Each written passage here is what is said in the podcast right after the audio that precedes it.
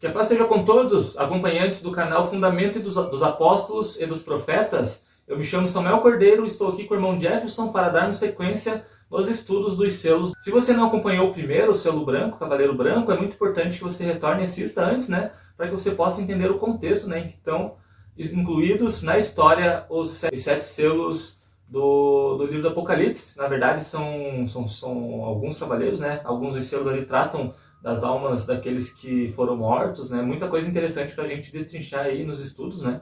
E hoje nós chegamos aqui ao segundo selo. Vai ser contigo, irmão Jefferson. E esse selo aí ele é muito importante na história, principalmente, né? Nós vemos claramente se cumprir, é, porque aí começa dentro do Império Romano uma grande mortandade.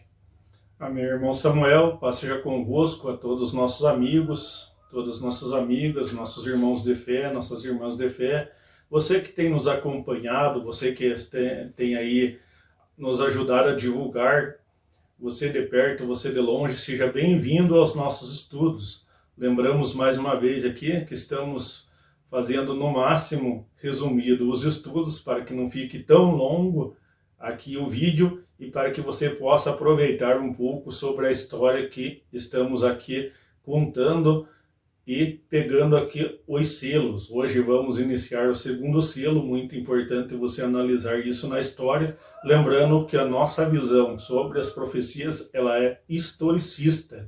Nós não esperamos para o futuro aí que apareçam cavaleiros literais, que apareçam aí uma besta literal, que apareça aí um falso profeta literal, mas lembramos a todos vocês que a visão histórica ela é a mais perfeita dentro da escatologia bíblica.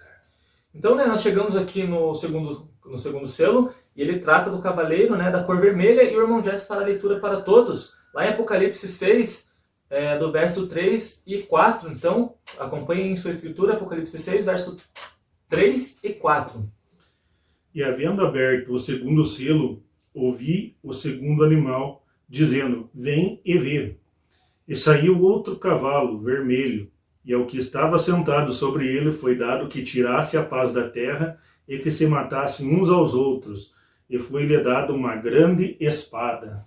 Então essa é a profecia que fala de um cavaleiro vermelho, e a cor vermelha nas escrituras né, ela significa derramamento de sangue.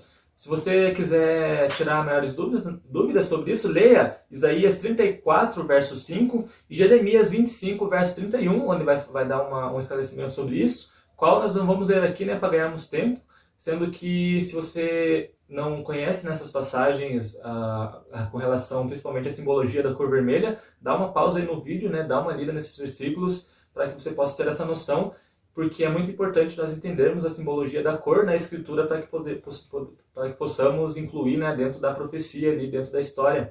Irmão Jefferson, vamos começar então a falar do Cavaleiro Vermelho.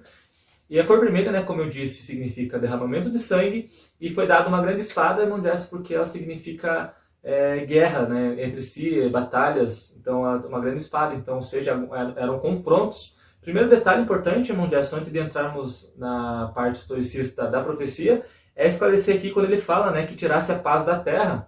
Então, em profecias, terra, ela significa um reino formado dentro de, de vários povos, como a simbologia é, diz que mar são povos, então como a terra ela aparece no meio do mar, né, isso nós vemos lá pela criação, logo então, ah, em, em, sentido profético, quando aparece a terra, então ela está saindo de, do meio do mar, então significa uma organização de um povo determinado ali que surgiram de vários povos. Isso, né, como nós dissemos no vídeo anterior, está falando justamente para o Império Romano. Então, essa mortandade, esse cavaleiro vermelho, nós vamos encontrar dentro do Império Romano. Não podemos expandir aí para todos os povos, né, fazendo confusão com os símbolos da profecia. Irmão Jefferson, como nós falamos né, do primeiro selo, a Pax Romana, após isso, nós vemos né, na história, principalmente ali após a morte de Cômodo, em, 1900, em 1092 d.C., começou uma grande batalha entre os, os é, entre os imperadores dentro do, de Roma Irmão Jefferson, dentro da história, nós, se nós procurarmos isso, são vários confrontos, né? E a maioria desses imperadores morreram devido a essas guerras. Pois é, irmão Samuel, aqui nós analisamos um contexto onde vários imperadores, e até mesmo ali jovens, muito jovens, pré-adolescentes ali, foram aclamados como imperadores. Você vai nos acompanhar aqui se for do teu agrado, algumas coisas que nós analisamos aqui durante este período, depois ali que se findou a Pax Romana, em 180 ali, de 180 a 192 foi dominado ali o império por um imperador chamado Cômodo. Ele ali dominou 12 anos e após esse, esses 12 anos ali foi aclamado como imperador Séptimo Severo, então, esse Séptimo Severo, ele teve ali como vontade própria buscar ali acertar as arrecadações e o financeiro do império. Então, é muito importante você analisar Séptimo Severo, ele ali começou o seu reinado em 193 e foi até 211.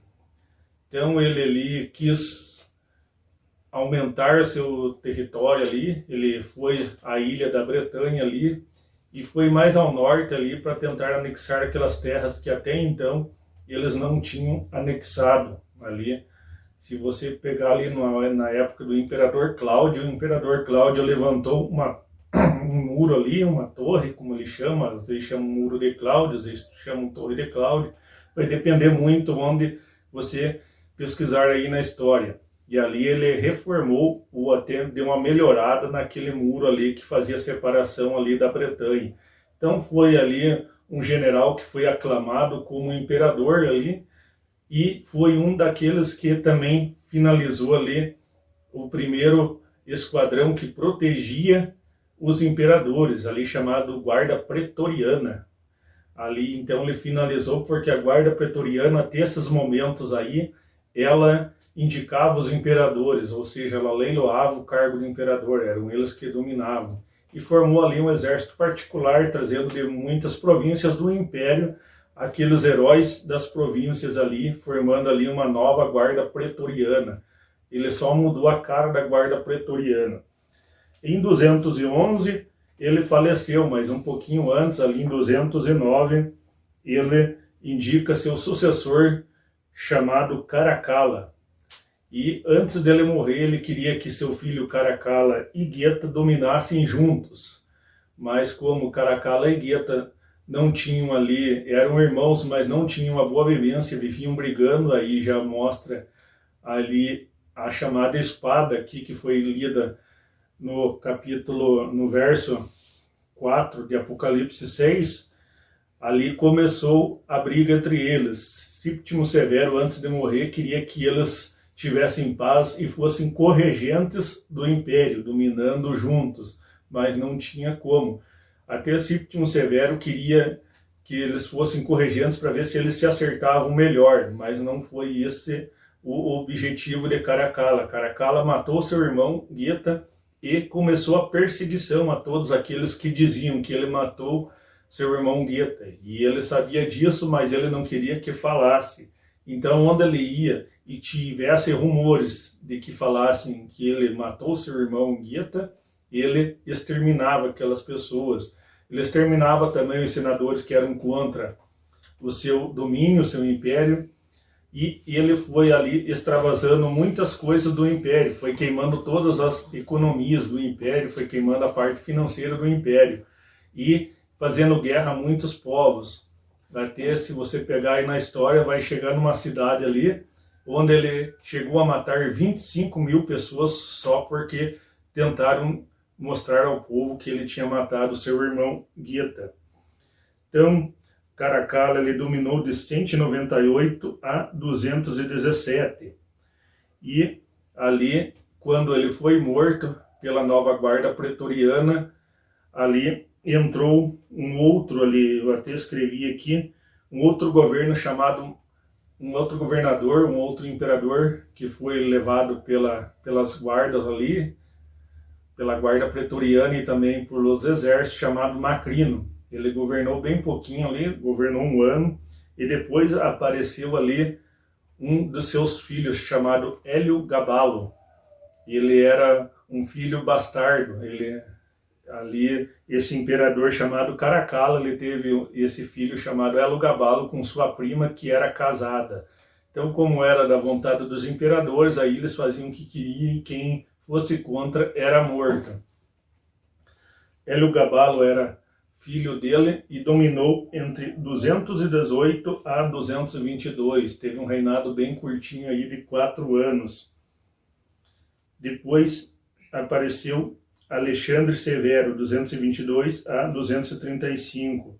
Então quero aqui ler uma declaração que Sítimo Severo falou aos seus filhos antes da sua morte. E é muito importante para os dias de hoje que muitos dos ditadores de hoje pegaram um pouquinho do, do ditado de Sítimo Severo.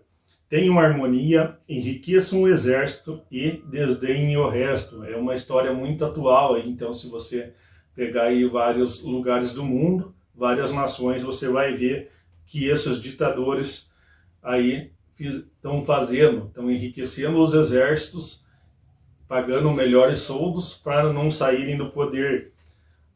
Então ele falou isso a seus filhos, Caracala e Guetta, infelizmente, por conta disso, eles não tiveram a primeira ordem do pai, eles não mantiveram a primeira ordem do pai, tem uma harmonia. Então, Caracalla matou seu irmão Guetta para ele ser o regente sozinho do império. Enriqueça um exército foi o que ele fez e ele desdenhava realmente o resto.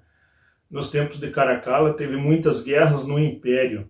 Então isso aí, mais uma vez, lhe mostramos aqui a espada comendo a solta no império. Teve guerras na Dácia, na Armênia e na, na Pártia, uma das, das mais ricas províncias do império, e para ver que realmente o que Jesus falou aqui no Apocalipse se cumpriu. Pois apareceu o seu filho ali, depois de um tempo ali, de Caracala morreu, apareceu o seu filho Hélio, Gabalo. Muito importante nós gravarmos na cabeça esse esse nome aqui. Ele não se chamava Hélio Gabalo, mas ele adotou o nome de Hélio Gabalo. Seu nome é em louvor a um deus oriental chamado El Gabal. Ele era sírio, morava numa das províncias ali e ele começou seu reinado com 14 anos. O que a história nos diz que ele era um garoto muito mimado. 14 anos ali, tinha todos os seus mimos por ser parente do imperador, ele era muito mimado. Mas como também não tinha aí um, um, um bom governo, logo ele foi morto, porque ele procurou instituir no império a força adoração ao Sol Invictus. Então aí nós já vemos o embriãozinho que depois lá Constantino vai trazer, mas já vemos aqui iniciado por El, El Gabal, que era o deus Sol, ou o rei Sol, lá daquelas partes da Síria. Aqui esse imperador instituiu a força durante seu reinado esse esse deus aqui para que se adorasse, o imperador Sol. Era um filho bastardo de Caracala com sua prima casada, como já falei. Começou a reinar aos 14 anos. Nasceu na Síria. Ele era sacerdote de Elgabal na Síria, Deus Sol. O imperador aqui em seu lugar de sacerdote naquela província romana. Começou aqui a pôr o Sol como um deus no império. Hélio Gabalo é morto pela nova guarda pretoriana em seu lugar assume seu primo. Seu primo ainda era mais novo que ele, tinha 13 anos, chamado Alexandre Severo, mas seu primo, por não ter todos os mimos ali, ele foi um pouco mais prudente e instituiu ali conselheiros que tentaram de toda forma ali restituir as finanças do império. Lembrando, como nós falamos de anterior, que um selo abre as portas para o outro. Então aqui nós já vemos as finanças do império destroçadas, faltava dinheiro tanto para a capital Roma quanto para as províncias. Lembrando ali que o seu filho ali, o filho de Sétimo, Sétimo Severo, Caracala, ele deu cidadania a todos os povos da província. Dando cidadania a todos os povos da província, ele podia arrecadar mais dinheiro, mais contribuições ali, mais moedas da época, enriquecer os, te os tesouros de Roma. Mas quando chegando essa época, eles enviavam todos os impostos a Roma e o imperador gastava como bem entendia. Então, chegou-se um tempo em que a conta bateu na porta dos romanos e também dos provincianos, não tinha mais dinheiro. Então, abriu-se aí uma porta para o terceiro selo, que será objeto de nosso estudo futuro aí. Espero que você tenha entendido aqui. Fiz um rascunho muito rápido, muito breve daquele tempo ali, do segundo selo aberto ali, que apareceu o cavalo vermelho ali, e saiu outro cavalo vermelho, aqui diz a, as escrituras. Então, esse cavalo vermelho foi o, o tempo de derramamento de sangue naquele império ali. Então, como nós vimos no estudo anterior, o cavalo branco simbolizava a paz do Império Romano, o cavalo vermelho aqui veio para tirar a paz da terra, como o irmão Samuel falou aqui, é um império dentre outros impérios. Então, se você pegar na história, você vai ver que é realmente aqui sobre a terra, sobre um império, não sobre ali muitas águas, como em profecia nós entendemos que é povos. Então, se você pegar bem nessa época que você vai ver outros impérios, outros povos surgindo. Você vai ver ali na Oceania, você vai ver ali na Ásia, você vai ver aqui nas Américas muitos outros povos surgindo. Então era sinal que era na Terra um lugar específico para o cumprimento desta profecia. Nós falamos aqui, né, é, que os selos eles são destinados ao Império Romano, né, até porque a profecia é bem específica, a sequência é muito clara. E essa era, se você pesquisar aí, além dos nomes que o já citou aqui, né, de vários dominadores em Roma, você pode pesquisar também como dinastia dos Severos, uh, até ali a Alexandre, a Alexandre Severo, né, Mondés, como você bem citou, onde ele tentando recuperar uh, aquele dinheiro né, que foi gasto devido a guerras, confrontos entre eles mesmos, acabou evitando ali algum, alguns confrontos contra os bárbaros naquela época que ocasionou muito, muita desavença dentro do império, né? as pessoas não, não queriam, e aí foi tudo que precisava para comungar ali no, no, próximo selo que nós vamos falar na próxima semana, né? o terceiro selo. Então é bem importante nós entendermos que após a Era de Paz veio a guerra interna, né? nós falamos aqui junto com o irmão Jefferson, né, de, de vários imperadores, a dinastia dos Severos, bem importante você ler também aí, pesquisando na internet, você vai conciliar com aquilo que falamos, você confirma tudo aquilo né, que estamos dizendo aqui. Então é muito importante ser bereano né, e buscar na história também, para que você veja, né, você consiga conciliar a profecia, os símbolos da profecia com tudo que já ocorreu. E por isso nós afirmamos aqui né, que este selo ele se deu nesse tempo, né, cumprindo também a sequência e a visão historicista, né, que, como nós sempre dizemos, é a mais perfeita, né, a mais, mais se enquadra nesses estudos sobre Apocalipse. Mas é isso, Jefferson. Creio que chegamos ao fim desse estudo, né? Desejo a paz e que possamos, né, se Deus permitir, estar na próxima semana aí falando do terceiro selo. Meu irmão Samuel, lembrando a todos que se vocês quiserem entrar em contato conosco, perguntar aí onde nós encontramos tudo isso que nós passamos para você, que é de forma simples, mais uma vez falo que é de forma simples, muito resumida, muito resumida mesmo. Nós não temos tempo aí para ficar passando mais e você também não tem tempo de ficar assistindo mais. Nós entendemos teus afazeres.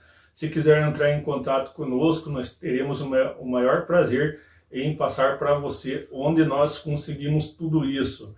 E lembrando que a Bíblia ela nos norteia para achar nas Escrituras tudo aquilo que precisamos e temos todos os dias um professor muito melhor que Jesus falou. Ele viria e nos mostraria toda a verdade. Nós cremos que o Espírito Santo nos ensina e nos mostra todo o caminho. Então entre em contato conosco, nos ajude a divulgar, deixe um like aí e mostre seus vizinhos, mostre seu, seu pastor, seu líder religioso, nos acompanhe aqui no canal mostre para ele nossos estudos. Se quiserem todos vocês entrar em contato conosco, serão muito bem recebidos. Desde já deixo aqui o meu, meu carinho, minha dedicação a todos vocês e desejo a paz seja convosco. Nossos contatos, né, tem aí um banner no final do vídeo, tem meu WhatsApp, é, tem o WhatsApp da Longest e também tem o um e-mail aí, você fique à vontade para falar conosco. Que a paz seja com todos e até o próximo estudo.